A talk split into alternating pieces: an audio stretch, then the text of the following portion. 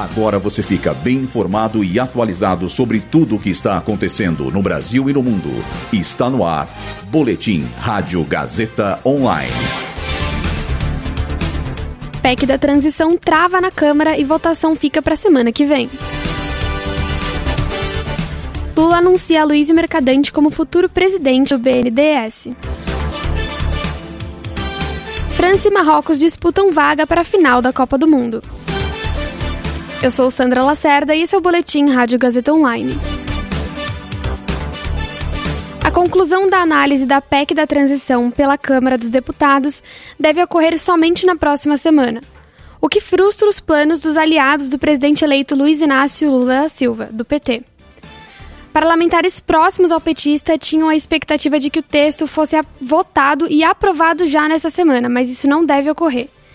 A proposta de emenda constitucional da transição eleva o teto de gastos com o intuito de assegurar o pagamento de 600 reais do Auxílio Brasil, além de outros pontos.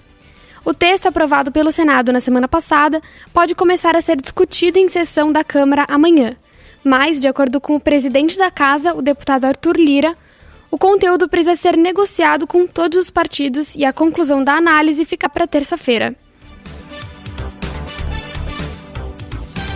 Lula anunciou que o ex-ministro da Educação e da Casa Civil, Aloysio Mercadante, será o próximo presidente do Banco Nacional de Desenvolvimento Econômico e Social, o BNDES. O petista fez o anúncio durante o evento que marcou o fim dos trabalhos da equipe de transição governamental no Centro Cultural Banco do Brasil, em Brasília. Criado em 1952, o BNDES é uma empresa pública federal vinculada ao Ministério da Economia a instituição é um instrumento do governo para financiamentos de longo prazo e investimentos em diversos setores produtivos.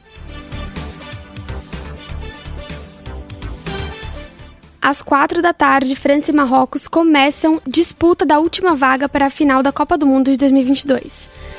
A Argentina se classificou ontem no jogo contra a Croácia, ganhando por 3 a 0. A final está marcada para o meio-dia desse domingo. Esse boletim contou com o suporte técnico de Agnel Santiago, supervisão técnica de Roberto Vilela, supervisão pedagógica de Renato Tavares, direção da Faculdade Casper Libero, Wellington Andrade. Boletim Rádio Gazeta Online. Rádio Gazeta Online. Você conectado.